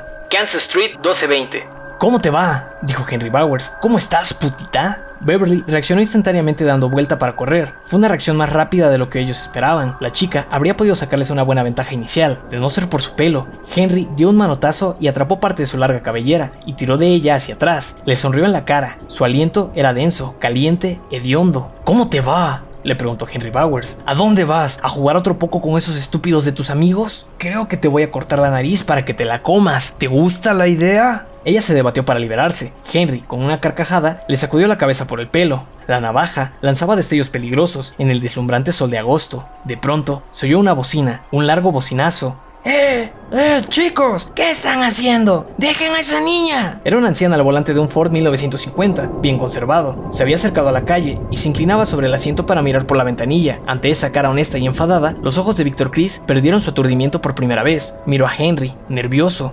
¿Qué? Por favor, chilló Beth. Tiene un cuchillo, un cuchillo. El enfado de la anciana se convirtió en sorpresa y miedo. ¿Qué hacen, chicos? Déjenla en paz. Al otro lado de la calle, Beb lo vio con toda claridad. Herbert Ross se levantó de su tumbona, se acercó al barandal del pórtico y echó un vistazo. Su cara estaba inexpresiva como la de Belch Hoggins. Dobló el periódico, giró y entró tranquilamente en su casa. ¡Déjenla! gritó la anciana. Henry descubrió los dientes y de pronto corrió hacia el auto arrastrando a Beverly por el pelo. Ella tropezó, cayó sobre una rodilla y se vio arrastrada. El dolor del cuero cabelludo era terrible, sintió que se le desprendían varios cabellos. La anciana soltó un grito y subió frenéticamente el vidrio de la ventanilla. Henry le lanzó una puñalada y la hoja patinó en el cristal. La anciana soltó el clutch y el viejo Ford salió disparado por Kansas, dando sacudidas, pero chocó contra la banqueta y se atascó. Henry fue tras él, siempre arrastrando a Beverly. Víctor se humedeció los labios y miró alrededor. Belch levantó su gorra de béisbol, desconcertado. Beb vio, por un instante, la cara de la anciana, pálida por el susto. Le vio bajar los seguros a manotazos en ambas puertas. El motor del Ford rechinó y se puso en marcha. Henry rompió un faro trasero de una patada. ¡Sal de ahí, vieja puta! Las llantas bramaron al alejarse por la calle. Un coche que venía en sentido contrario maniobró para esquivarla, haciendo sonar el claxon. Henry se volvió hacia Beb, otra vez sonriente. En ese momento, ella le soltó una patada directamente a la entrepierna. La sonrisa de Henry se convirtió en una mueca de dolor. La navaja se le escapó de la mano y repiqueteó en la banqueta. Su otra mano liberó la mata de pelo enredado, tirando una vez más al desprenderse, y el vándalo cayó de rodillas, tratando de aullar, sujetándose las ingles. Todo el terror de Beth se convirtió en odio deslumbrante. Aspiró hondo y le soltó un enorme escupitajo a la cabeza. Después se dio la vuelta y se echó a correr. Belch dio tres pasos tras ella, pero se detuvo. Él y Víctor se acercaron a Henry, pero este los arrojó a un lado y se levantó, vacilante, todavía agarrándose la ingle con ambas manos. No era la primera vez que Beverly lo pateaba ahí en lo que iba del verano. Se agachó para recoger la navaja. ¡Vamos! jadeó. ¿Qué, Henry? preguntó Belch, ansioso. Henry giró hacia él con una cara tan llena de sudor, sufrimiento y odio enfermizo que Belch retrocedió un paso. ¡Dije que vamos! logró balbucear, y empezó a marchar tras Beverly, tambaleante. Ya no podemos alcanzarla, Henry, dijo Víctor. Pero mira, si apenas puedes caminar, la atraparemos. Jadeó Henry. Su labio superior subía y bajaba con un gesto canino inconsciente. Tenía la frente perlada de gotas de sudor que le corrían por las mejillas. ¡Lo atraparemos! Sí, sé a dónde va. Va a los Barrens para reunirse con sus estúpidos. 5. Hotel Townhouse, dos horas. Amigos, dijo Beverly. ¿Ah? Bill la miró, sus pensamientos estaban muy lejos, iban caminando de la mano, en amistoso silencio, cargado de atracción mutua. Él había captado solo su última palabra. Una manzana más adelante, las luces del townhouse brillaban a través de la niebla. Decía que ustedes eran mis mejores amigos, los únicos que tenía en aquel entonces. Sonrió. Nunca he sido muy buena para ser amigos, aunque en Chicago tengo una muy buena, una mujer llamada Kay McCall. Creo que te gustaría, Bill. Probablemente. Yo tampoco soy muy hábil para entablar amistades. También sonrió. En aquella época solo nos necesitábamos mutuamente. Vio gotas de humedad en el pelo de Beverly y apreció el modo en que las luces le formaban un nimbo alrededor de la cabeza. Ella lo miró gravemente. Pues ahora necesito algo, dijo. ¿Qué cosa? que me beses. Bill pensó en Odra. Por primera vez se dio cuenta de que se parecía a Beverly y se preguntó si no había sido ese su atractivo desde un principio, la razón de que él tomara valor para invitarla a salir. En aquella fiesta hollywoodense en que se conocieron, sintió una punzada de culpabilidad y luego tomó en sus brazos a Beverly, su amiga de la infancia. Ella lo besó con calidez y ternura. Sus pechos presionaron contra el abrigo abierto de Bill y sus caderas se movieron contra él. Él hundió las manos en su cabellera y la estrechó contra sí. Beth percibió su erección, emitió una exclamación ahogada y apoyó su cara en el cuello de él. Bill sintió las lágrimas contra la piel, cálidas y secretas. Vamos, dijo ella, pronto. Bill la tomó de la mano y caminaron hasta el townhouse. El vestíbulo era viejo, estaba adornado de plantas y aún poseía cierto encanto descolorido. El decorado era al estilo de los leñadores del siglo pasado. A esa hora estaba solo el recepcionista, a quien se veía apenas en el despacho, con los pies apoyados en el escritorio, viendo la televisión. Bill oprimió el botón del segundo piso con un dedo levemente tembloroso. Entusiasmo, nerviosismo, culpabilidad, todo eso y también una especie de alegría y de miedo, casi demenciales. Esos sentimientos no constituían una mezcla agradable, pero parecían necesarios. La condujo por el pasillo, hacia su habitación, decidiendo, de algún modo confuso, que si iba a ser infiel, cometería un acto de infidelidad completo, consumándolo en su habitación, y no en la de ella. Se encontró pensando en Susan Brown, su primera agente literaria, y también su primer amante, cuando él no tenía aún 20 años. Ahora engaño a mi mujer. Trató de meterse eso en la cabeza, pero parecía a un tiempo real e irreal. Lo más poderoso era una melancólica sensación de nostalgia, una impresión de desmoronamiento. A esa hora, Odra ya estaría levantada, preparándose el café en bata, sentada ante la mesa de la cocina, estaría estudiando sus guiones o leyendo una novela de Dick Francis. Su llave sonó en la cerradura de la habitación 311. Si hubieran ido a la de Beverly, En el cuarto piso, habrían visto parpadear en el contestador la luz que indicaba un mensaje a transmitir, y el empleado le habría dado, por fin, el mensaje de su amiga Kay para que la llamara a Chicago. Después de la tercera llamada frenética de Kay, por fin se había acordado de registrar el encargo, y en ese caso, todo podría haber tomado otro rumbo. Tal vez los cinco no hubieran sido fugitivos de la policía al romper, finalmente, el alba, pero fueron a la habitación de Bill, quizá porque así estaba dispuesto. La puerta se abrió, estaban dentro. Ella lo miró con los ojos encendidos, las mejillas arrebatadas, el pecho subiendo y bajando agitadamente.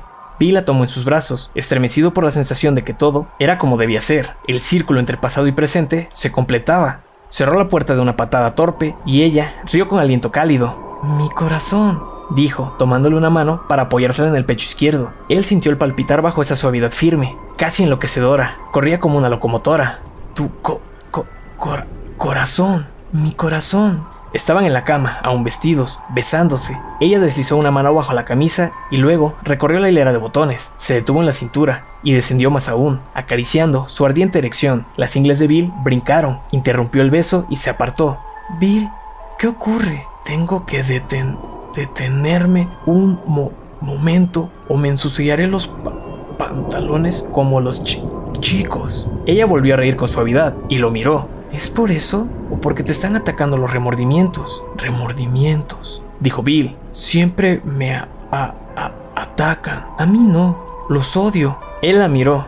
No lo tenía del todo en la conciencia hasta hace dos noches, continuó Beb. Lo sabía, de algún modo, desde el principio. Tom pega y hace daño. Me casé con él porque... porque mi padre siempre se preocupaba por mí, supongo. Por mucho que yo me esforzase, él se preocupaba. Y seguramente Tom le habría gustado como yerno, porque Tom también se preocupaba siempre, se preocupaba muchísimo, y mientras alguien se preocupara por mí, yo estaría a salvo. Más que a salvo, sería real. Lo miró. La blusa se le había salido de los pantalones, descubriendo una blanca franja de vientre. Él tuvo ganas de besarla.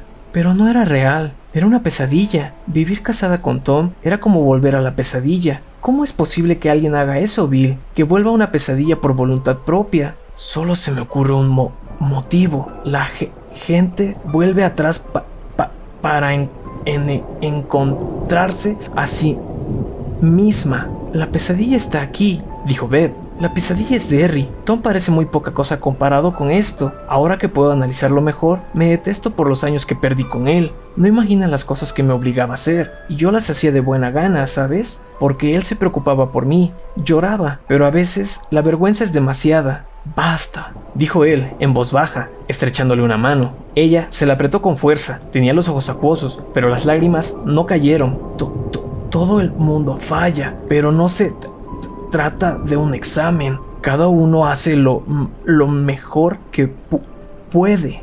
lo que quiero decir, explicó ella, es que no estoy engañando a Tom ni utilizándote para resarcirme. Nada de eso. Para mí es algo normal, dulce, pero no quiero hacerte daño, Bill, ni inducirte a algo que después lamentes. Él lo pensó por un instante, lo pensó con verdadera y profunda seriedad, pero el antiguo trabalenguas Castiga, exhausto, el poste. volvió a interrumpir en sus pensamientos. El día había sido largo, la llamada de Mike y la invitación a almorzar en el Jade Oriental parecían cosa de 100 años antes. ¿Cuántos relatos desde entonces? ¿Cuántos recuerdos, como fotografías, en el álbum de George? Los amigos no se in- incitan mu- mutuamente, dijo, y se inclinó para tocarle los labios, mientras comenzaba a desabrocharle la blusa. Ella lo abrazó y lo apretó contra sí, mientras con una mano bajaba el cierre de los pantalones. Por un momento sintió la mano de Bill en su vientre, cálida. Un instante después, su ropa interior desapareció en un susurro. Después, él buscó y ella lo fue guiando. Arqueó la espalda suavemente contra el impulso penetrante de su sexo y murmuró: Sé mi amigo, te amo, Bill. Yo también te amo dijo él, sonriendo contra su hombro desnudo. Empezaron lentamente, y él sintió que su piel comenzaba a sudar, en tanto ella iba acelerando sus movimientos. La conciencia desaparecía, centrada única y poderosamente en aquel vínculo. Los poros de Beth se habían abierto, emitiendo un olor almizclado, encantador. Beverly sintió llegar su orgasmo y avanzó hacia él, buscándolo, sin dudar que lo alcanzaría. De pronto, su cuerpo tartamudeó y pareció dar un salto hacia arriba, no ya orgásmico, sino para alcanzar una meseta muy por encima de las que había alcanzado con Tom o con los dos amantes que le precedieron. Comprendió que eso no iba a ser un simple orgasmo, Sintió un poco de miedo, pero su cuerpo retomó el ritmo. Bill se tensó contra ella, en toda su longitud, y en ese mismo instante ella alcanzó la culminación, o empezó a alcanzarla. Un placer tan grande, que era casi tormento, desbordó insospechadamente con puertas, y ella tuvo que morder el hombro de Bill para ahogar sus gritos. ¡Oh, Dios mío! jadeó Bill. A Beverly le pareció que él lloraba, echó el torso atrás y ella temió que se retirara. Trató de prepararse para ese momento, que siempre dejaba una fugaz sensación de pérdida y vacuidad inexplicable, algo así como la huella de un pie. Pero entonces él volvió a pujar con fuerza. De inmediato, Beverly alcanzó el segundo orgasmo, algo que nunca había creído posible, y la ventana de la memoria se abrió otra vez. Vio pájaros, miles de pájaros que descendían en todos los tejados, en todos los tendidos telefónicos, en todos los buzones de Derry, pájaros de primavera contra un cielo blanco, y había dolor mezclado con el placer, un leve dolor físico, mezclado con un leve placer físico, y un descabellado sentido de afirmación. Ella había sangrado, había, había... ¿Con todos ustedes? exclamó de súbito, abriendo los ojos, azorada. Entonces, Bill se retiró. ¿Qué? Beverly, ¿te... te si- si- si- sientes... ¿Con todos ustedes? ¿Hice el amor con todos ustedes? Vio la sorpresa en la cara de Bill, lo vio quedar boquiabierto y comprender de pronto, pero no por su revelación, sino a pesar del aturdimiento que le provocó. Él la había alcanzado por sí mismo. Todos. Bill, ¿qué pasa? Fu- fu- fue tu mo- modo de sacarnos, dijo él. Sus ojos brillaban tanto que ella se asustó. ¿No lo co- co- comprendes, Be- Beverly? Fue tu modo de sacarnos. Todos. Pero éramos... Ahora se veía asustado, inseguro. ¿Recuerdas ahora el resto? preguntó ella. Bill movió lentamente la cabeza. Nada espe- específico, pero... Estaba asustado de verdad. En re- re- realidad, todo se re- reduce a que salimos a fuerza de desearlo. Y no estoy seguro, Beverly, no estoy seguro de que como adultos podamos volver a hacerlo. Ella lo miró por un largo instante. Después se sentó en el borde de la cama. Su cuerpo era suave y adorable. La línea de la columna vertebral apenas era discernible en la penumbra cuando se agachó para quitarse las medias de nylon que llevaba puestas. Su pelo se enroscaba sobre el hombro. Él pensó que volvería a desearla antes de la mañana y aquella sensación de culpa volvió a él, atemperada solo por el vergonzoso consuelo de saber que Odra estaba a un océano de distancia. Pon otra moneda en la máquina de discos. Pensó, Esta pieza se llama Ojos que no ven, corazón que no siente. Pero en alguna parte duele. Tal vez en los espacios que separan a las personas. Beverly se levantó y abrió la cama. Ven a acostarte, necesitamos dormir. Es, es, está bien. Y estaba bien, en realidad. Él quería dormir, pero solo no. Esa noche no. El último impacto estaba pasando, quizá con demasiada prontitud, pero en ese momento se sentía exhausto. Segundo a segundo, la realidad tenía un matiz de sueño, y a pesar de su culpabilidad, Bill pensó que ese era un lugar seguro. Podría dormir un poco entre los brazos de Beb, quería su calor y su amistad. Se quitó los calcetines y la camisa para acostarse junto a ella. Beb se acurrucó contra él, calientes los pechos, frías las largas piernas. Bill abrazó notando la diferencia. El cuerpo de Beverly era más largo que el de Odra, más pleno a la altura del pecho y de la cadera, pero era un cuerpo bienvenido. Debió haber sido Ben el que estuviera contigo, querida. Pensó, soñoliento. Creo que así estaba previsto. ¿Por qué no fue Ben? Porque fuiste tú en aquella época y eres tú ahora, sencillamente. Porque lo que gira siempre vuelve al mismo sitio. Creo que fue Bob Dylan quien lo dijo. O tal vez Ronald Reagan. Y tal vez he sido yo, porque Ben está destinado a llevarte a casa.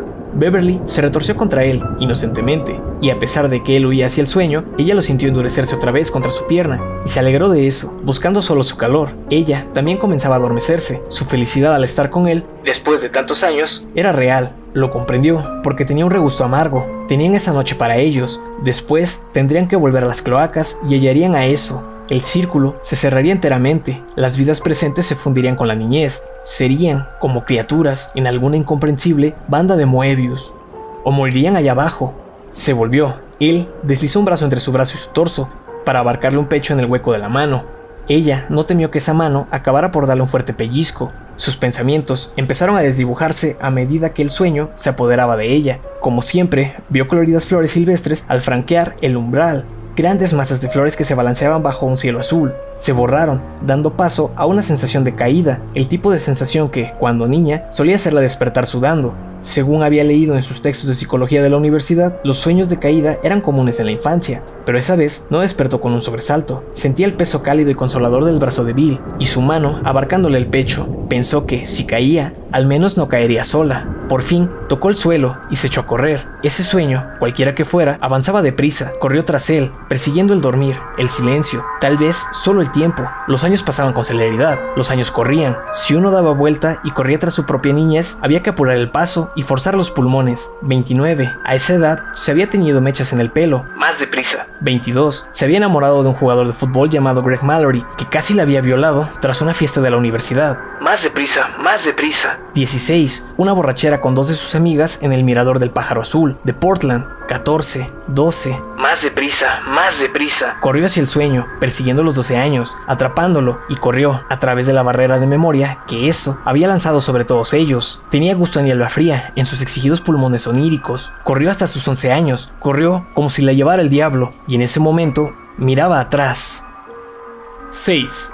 Los Barrens, 1240 por sobre el hombro, buscando señales de ellos, mientras resbalaba por el terraplén. No había rastros, al menos de momento. Le había dado una buena, como decía a veces su padre, y el solo recordar a su padre arrojó sobre ella otra oleada de culpabilidad y desamparo. Miró bajo el puente desvencijado con la esperanza de ver a Silver, pero no estaba. Solo había un depósito con las armas de juguete que ya nadie se molestaba en llevar a casa. Echó a andar por el camino, miró hacia atrás, y allá estaban. Belch y Víctor prestaban apoyo a Henry, de pie, los tres en el borde del terraplén, como centinelas indios en una película de Randolph Scott. Henry estaba horriblemente pálido, la señaló con un dedo. Victor y Belch empezaron a ayudarlo a descender. Sus talones levantaban tierra y grava. Beverly los miró por un largo instante, casi hipnotizada. Luego volvió a correr cruzando el hilo de agua que discurría bajo el puente, sin reparar en las piedras de Ben. Corrió por la senda, jadeando, sentía temblar los músculos de las piernas. Ya no le quedaba mucho. La casita del club, si lograba llegar hasta ahí, quizá estuviera a salvo. Corrió por el sendero abierto, las ramas azotaban sus mejillas, imponiéndoles aún más color. Una le golpeó en el ojo, haciéndola lagrimear. Se desvió a la derecha, avanzando tumbos por entre la maleza y llegó al claro. Tanto la trampilla como la ventana estaban abiertas. Desde dentro surgía música de rock and roll. Al oír sus pasos, Ben Hanscom asomó la cabeza. Tenía una caja de caramelos de menta en una mano y una revista de Archie en la otra. Echó un vistazo a Beverly, boquiabierto. En otras circunstancias, eso habría sido casi divertido. Beth, ¿qué diablos? Ella no se molestó en responder. Atrás, no demasiado atrás, se oía ruido de ramas rotas. De pronto, un juramento sordo. Al parecer, Henry estaba volviendo a la vida. Por lo tanto, Beverly se limitó a correr hacia la trampilla. Su cabellera volaba tras ella enredada de hojas verdes, ramitas y basura recogidas al pasar bajo el camión. Ben la vio llegar como un regimiento aerotransportado y desapareció tan rápidamente como había surgido. Cuando Beverly saltó, la sujetó con torpeza. ¡Cierra todo! jadeó ella. ¡Date prisa, Ben! ¡Por el amor de Dios! ¡Ya vienen! ¿Quiénes? Henry y sus amigos. Henry se ha vuelto loco. Tiene un cuchillo. Ben dejó caer sus caramelos y su revista y cerró atropelladamente la trampilla. La cara superior estaba cubierta de hierba que el pegamento especial seguía sosteniendo bastante bien. Algunos trozos se habían aflojado, pero eso era todo. Beverly se alzó de puntillas para cerrar el ventanuco. Quedaron en la oscuridad. Buscó a tientas a Ben y lo abrazó con la fuerza del pánico. Al cabo de un momento, él también la abrazó. Ambos estaban de rodillas. Con súbito horror, Beverly se dio cuenta de que el radio de Richie seguía sonando en la oscuridad. Era Little Richard cantando The Girl Can't Help It. Ven, el radio, van a oírlo. ¡Mierda!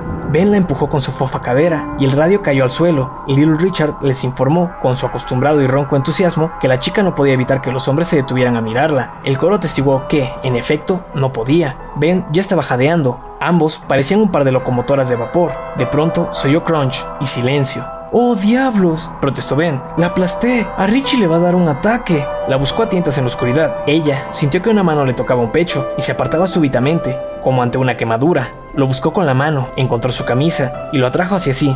Beverly, ¿qué? Él guardó silencio. Se sentaron juntos, abrazados, mirando hacia arriba. La oscuridad no era tan perfecta. Había una estrecha línea de luz por un costado de la trampilla. Otras tres recortaban el estrecho ventanuco. Una de ellas era bastante amplia, al punto de permitir la caída de un rayo de sol en la casita. Ella rezó para que los otros no la vieran. Los oía aproximarse. Al principio no distinguió las palabras. Cuando llegó a escucharlos, apretó a Ben con más fuerza. Si escapó por los cañaverales, será fácil seguirle el rastro, estaba diciendo Víctor. Suelen jugar por aquí, replicó Henry. Hablaba con voz tensa, pronunciando las palabras a pequeños borbotones, con gran esfuerzo. Es lo que dijo Booger saliendo, y el día de aquella pelea a pedradas, venían de aquí. Sí, juegan a los vaqueros y cosas así, dijo Belch. De pronto se oyeron pasos retumbar justo encima de ellos. La trampilla, cubierta de hierba, vibró. Un poco de tierra cayó sobre la cara de Beverly. Ellos estaban de pie sobre la casita. Beverly tuvo un calambre estomacal y se mordió los labios para ahogar un grito. Ben le puso una mano en la mejilla y le apretó la cara contra el brazo mientras miraba hacia arriba, a la espera de lo peor. Tal vez ya lo sabían, y aquello era un juego. Tienen un escondite, decía Henry. Me lo dijo Boogers, una casita en un árbol o algo así. Pues si les gustan los árboles, les voy a dar leña, dijo Víctor. Belch soltó un rebuzno de risa. Tum, tum, tum, por arriba. La tapa se movía un poco más a cada paso. Iban a darse cuenta, la tierra no cedía de ese modo. Vamos a buscar por el río, dijo Henry. Apostaría que está allá abajo. De acuerdo, dijo Víctor. Tum, tum. Se iban. Beb dejó escapar un suspiro de alivio y de pronto Henry dijo, Quédate a custodiar el sendero, Belch. Bien, dijo Belch, y empezó a pasearse. A veces cruzaba justamente por la tapa, seguía cayendo tierra. Ben y Beverly se miraban las caras, tensas y sucias. La chica notó entonces que no había solo olor a humo en la casita, sino también a la fetidez del sudor y la basura, y a pesar del olor, se abrazó a Ben con más fuerza. De pronto, su corpulencia le resultaba agradable y consoladora. Se alegró de que hubiera mucho para abrazar. Quizá, al terminar las clases, Ben no era más que un gordo asustado, pero ahora era mucho más que eso. Había cambiado, como todos ellos. Si Belch los descubría, Ben era capaz de darle una buena sorpresa. Si les gustan los árboles, les voy a dar leña, repitió Belch y rió entre dientes. La risa de Belch Hoggins era un sonido grave, de ogro. Si le gustan los árboles, les voy a dar leña. Eso es bueno. Ja, muy bueno. Beverly notó entonces que el torso de Ben se sacudía en movimientos bruscos y breves. Parecía estar soltando el aire en pequeñas bocanadas. Por un momento pensó que estaba llorando, pero al mirarlo mejor se dio cuenta de que intentaba no reír. Los ojos del chico, desbordando lágrimas, se encontraron con los suyos. A la escasa luz que entraba por las rendijas, ella vio que su compañero tenía la cara casi morada por el esfuerzo de contener la risa. Si les gustan los árboles, les doy leña, leñita, leña, dijo Belch, y se sentó pesadamente en el centro mismo de la trampa. Entonces el techo se estremeció de un modo alarmante. Uno de los soportes emitió un crujido inquietante. Esa trampilla estaba pensada para sostener el peso de la hierba, pero no los 62 kilos de Belch Hoggins. Si no se levanta pronto, acabará en nuestro regazo, pensó Beverly, y la histeria de Ben empezó a contagiársele. Se imaginó de pronto abriendo un resquicio en el ventanuco para sacar la mano y propinar un buen pellizco en el trasero de Belch, que seguía murmurando y riendo bajo el sol. Hundió la cara contra el pecho de Ben en un último esfuerzo por no soltar la carcajada. ¡Shh! susurró Ben. Venga, Beth. Más audible esa vez. ¿Resistirá? murmuró ella. Puede, si Belch no se tira un pedo. Un momento después, Belch hizo exactamente eso. Soltó un fuerte trompetazo que pareció durar varios segundos. Los chicos se estrecharon más, aún sofocando mutuamente las risitas frenéticas. Entonces, débilmente, oyó que Henry llamaba a Belch. ¿Qué? vociferó este, levantándose y haciendo caer más tierra sobre Ben y Beverly. ¿Qué, Henry? Henry gritó algo más, de lo cual Beverly solo pudo distinguir las palabras ¡Orilla y matorrales! Allá voy. Bramó Belch. Sus pies cruzaron la tapa por última vez. Se oyó un último crujido, más fuerte, y una astilla de madera aterrizó en el regazo de Beth, que la recogió, extrañada.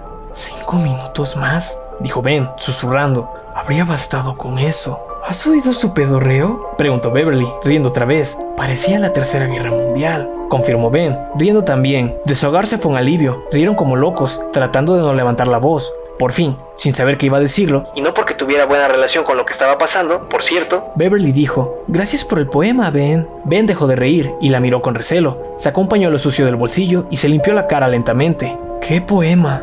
El haiku, el haiku de la postal. Lo enviaste tú, ¿no es cierto? No, dijo Ben. Yo no te envié ningún haiku. Si un chico como yo, si un gordo como yo hiciera algo así, la chica se reiría de él. Yo no me reí, me pareció muy bello. Yo no sabría escribir nada hermoso. Tal vez haya sido Bill. Yo no. Bill sabe escribir, reconoció ella, pero jamás escribiría algo tan bonito. Dame tu pañuelo. Se lo dio. Beverly se limpió la cara. ¿Cómo supiste que era mío? preguntó él, por fin. No lo sé, me di cuenta. Ben saliva. Se miró las manos. No lo escribí, en serio. Ella lo miró. Espero que eso no sea cierto. De lo contrario, me vas a arruinar el día, y te diré que ya lo tengo bastante arruinado. Él siguió mirándose las manos. Por fin dijo, en voz apenas audible, bueno, es que te amo, Beverly, pero no quiero que eso estropee nada. No tiene por qué estropear nada, respondió ella, abrazándolo. En este momento necesito todo el amor del mundo, pero a ti te gusta Bill. Puede ser, respondió ella, pero eso no importa. Tal vez importaría si fuéramos mayores, pero todos ustedes me gustan, son mis únicos amigos. Yo también te amo, Ben. Gracias, dijo él. Hizo una pausa, lo intentó y logró decírselo. Hasta pudo mirarlo a los ojos mientras lo decía. Lo escribí yo. Sí, por un rato guardaron silencio. Beverly se sentía salvo, protegida. Las imágenes de la cara de su padre y del cuchillo de Henry parecían menos vívidas y amenazadoras cuando estaba junto a Ben. Era difícil definir esa sensación de amparo. No lo intentó, pero mucho más adelante reconocería la fuente de esa fuerza. Estaba en brazos de un hombre capaz de morir por ella. Era algo que Beverly sabía, simplemente. Estaba en el olor que brotaba de sus poros, algo completamente primitivo a lo que sus propias glándulas podían responder. Los otros iban a volver, dijo Ben, de pronto. ¿Y si Henry los atrapa? Beverly siguió. Recordó que Bill había invitado a Mike Hanlon a almorzar con él. Richie llevaría a Stan a su casa para comer sándwiches y Eddie había prometido llevar su tablero de parchís. Llegarían pronto, sin imaginar que Henry y sus amigos estaban en los Barrens. Tenemos que avisarles, dijo Beverly. Henry no quiere atraparme solo a mí. Pero si salimos y ellos vuelven, al menos nosotros estamos prevenidos. Bill y los otros no saben nada. Eddie no puede ni siquiera correr. Vaya, murmuró Ben, tendremos que arriesgarnos. Sí, Beb tragó saliva y miró su reloj. Era difícil ver la hora en la oscuridad, pero le pareció que pasaba de la una. Ben, ¿qué? Henry se ha vuelto loco, de verdad, está como ese chico de semilla de maldad. Iba a matarme, y los otros dos estaban dispuestos a ayudarle. Oh no, protestó Ben. Henry está loco, pero no es extremo. Seguramente... ¿Seguramente qué? inquirió Beverly. Pensaba en lo que había visto en aquel cementerio de automóviles. Henry y Patrick. Henry con los ojos en blanco. Ben no respondió. Pensaba. Las cosas habían cambiado. Cuando uno era parte de los cambios, costaba verlos. Había que retroceder para percibirlos. Al menos, había que hacer el intento. Al terminar las clases, Henry le daba miedo, pero solo porque era más grande y porque era un matón de los que maltrataban a los más pequeños. Eso era todo. Después, Ben había recibido sus cortes en la barriga. Después, la batalla a pedradas, en la que Henry había arrojado los M80 a la cabeza de la gente. Con esas cosas se podía matar a alguien. Había empezado a cambiar. Parecía casi perseguido por fantasmas. Uno siempre tenía que estar cuidándose de él, como de los tigres y las serpientes en la selva. Pero uno se iba acostumbrando al punto en que ya no parecía normal. Claro que Henry estaba loco. Sí, Ben lo sabía desde el último día de clases, aunque se negaba a creerlo o recordarlo. Era ese tipo de cosas que uno no quiere creer ni recordar, y de pronto, una idea, Una idea tan fuerte que era casi una certidumbre. entró en su mente. Eso está utilizando a Henry. Tal vez también a los otros, pero a los otros los utiliza por medio de Henry. Y si eso es así, entonces Beverly ha de tener razón. No se trata de jalones de pelo o de golpes en la nuca durante la hora de estudio, cuando la señora Douglas lee en su escritorio. No se trata de un simple empujón en el patio para que uno caiga y se raspe la rodilla. Si eso lo está utilizando, Henry usará el cuchillo. Una anciana los vio cuando trataban de pegarme, estaba diciendo Beverly, y Henry quiso atacarla, rompió el faro trasero de su coche de una patada. Eso alarmó a Ben. Como casi todos los chicos, comprendía instintivamente que los chicos viven por debajo de la línea visual, y por lo tanto, por debajo de la línea mental, de casi todos los adultos. Si un adulto iba por la calle pensando en sus cosas de adultos, nunca prestaba atención a los chicos que jugaban en la banqueta. Los vándalos como Henry podían propasarse con los otros chicos, siempre que se mantuvieran por debajo de esa línea visual. A lo sumo, algún adulto podría decirles, vamos, pórtate bien. Y seguía caminando sin detenerse a comprobar si el vándalo se portaba bien o no, así que el vándalo esperaba que el adulto girara la esquina y volvía a lo suyo. Al parecer, los mayores pensaban que la vida de verdad solo empezaba cuando uno llegaba al metro y medio de estatura. Si Henry había perseguido a una anciana, eso era cruzar la línea visual, y eso, como ninguna otra cosa, sugería que Henry estaba loco de verdad.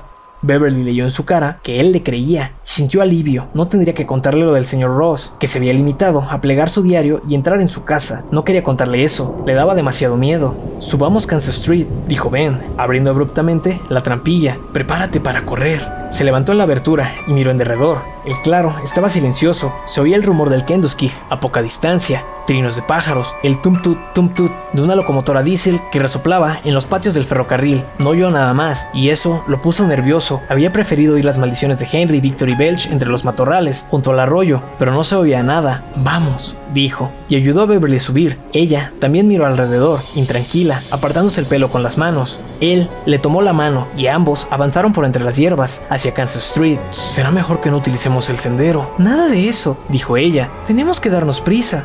Bueno, asintió él. Tomaron el sendero y echaron a andar hacia Kansas. Beverly tropezó con una piedra y... Eso, de Stephen King.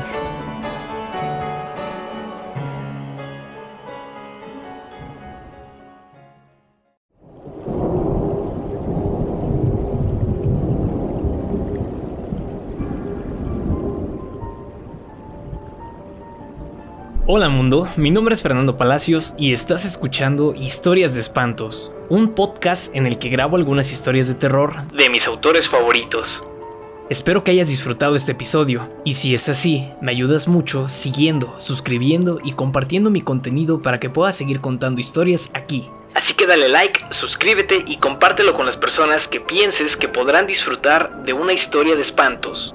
Puedes encontrarme en Instagram como arroba fer.mr.bons y ahí comentarme qué historia, cuento o relato de terror quieres escuchar. Y si te ha gustado mucho este episodio, puedes ayudarme en el link de Boy Me a Coffee que está en la descripción. Gracias y nos escuchamos en la siguiente historia de espantos.